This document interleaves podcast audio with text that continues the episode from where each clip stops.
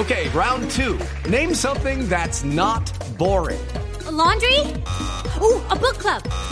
Computer solitaire, huh? Ah, oh, sorry, we were looking for Chumba Casino. That's right. ChumbaCasino.com has over 100 casino style games. Join today and play for free for your chance to redeem some serious prizes. ChumbaCasino.com. No purchase necessary. Full prohibited by law. 18 plus terms and conditions apply. See website for details. En Colombia hay tanta inseguridad que esta semana se perdió un tiburón. Sí, a 2.600 metros de altura y en el lugar menos marino del país se voló un tiburón. Nos resultó el pez volador.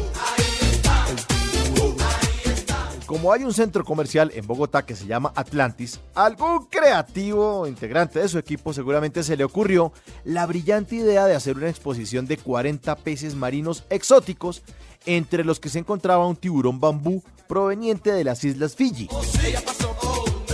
Francisco Cruz, secretario del Medio Ambiente, explicó que lo mejor era eutanasiar.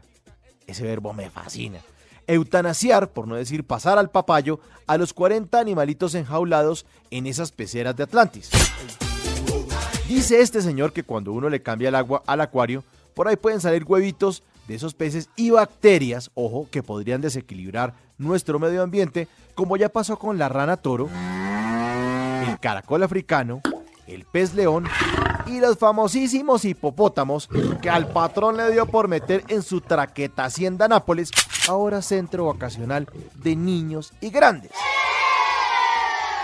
Se eutanasiaron esos 40 peces menos el tiburón bambú porque se les perdió. ¿Se desapareció o se fue?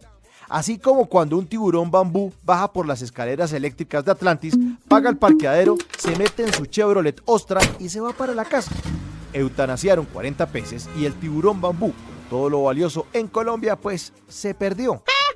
Y si en Colombia se desaparecen bebés en los hospitales, se desaparece la plata que nos cobran por los impuestos y se están desapareciendo líderes de izquierda, ¿cómo no se va a perder un tiburón?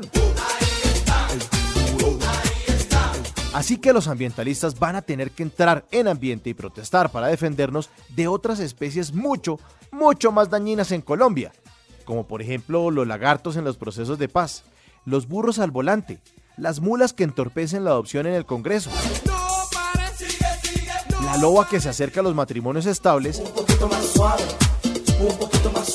y la especie más dañina de cualquier enero en Colombia, las culebras.